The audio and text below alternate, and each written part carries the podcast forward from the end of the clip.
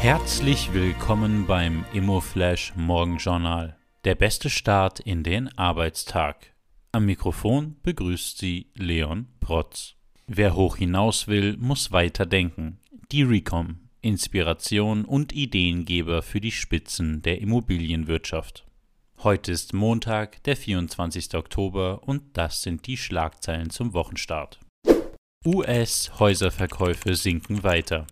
In den USA sind die Verkäufe bestehender Häuser moderat gefallen. Im September sank die Zahl zum Vormonat um 1,5 Prozent. Das war der achte Rückgang in Folge. Benko soll Galeria helfen. Die nordrhein-westfälische Wirtschaftsministerin sprach sich dafür aus, dass René Benko selbst Kapital zur Rettung von Galeria Kaufhof einbringen soll. Zuletzt bemühte sich der Konzern erneut um staatliche Hilfen.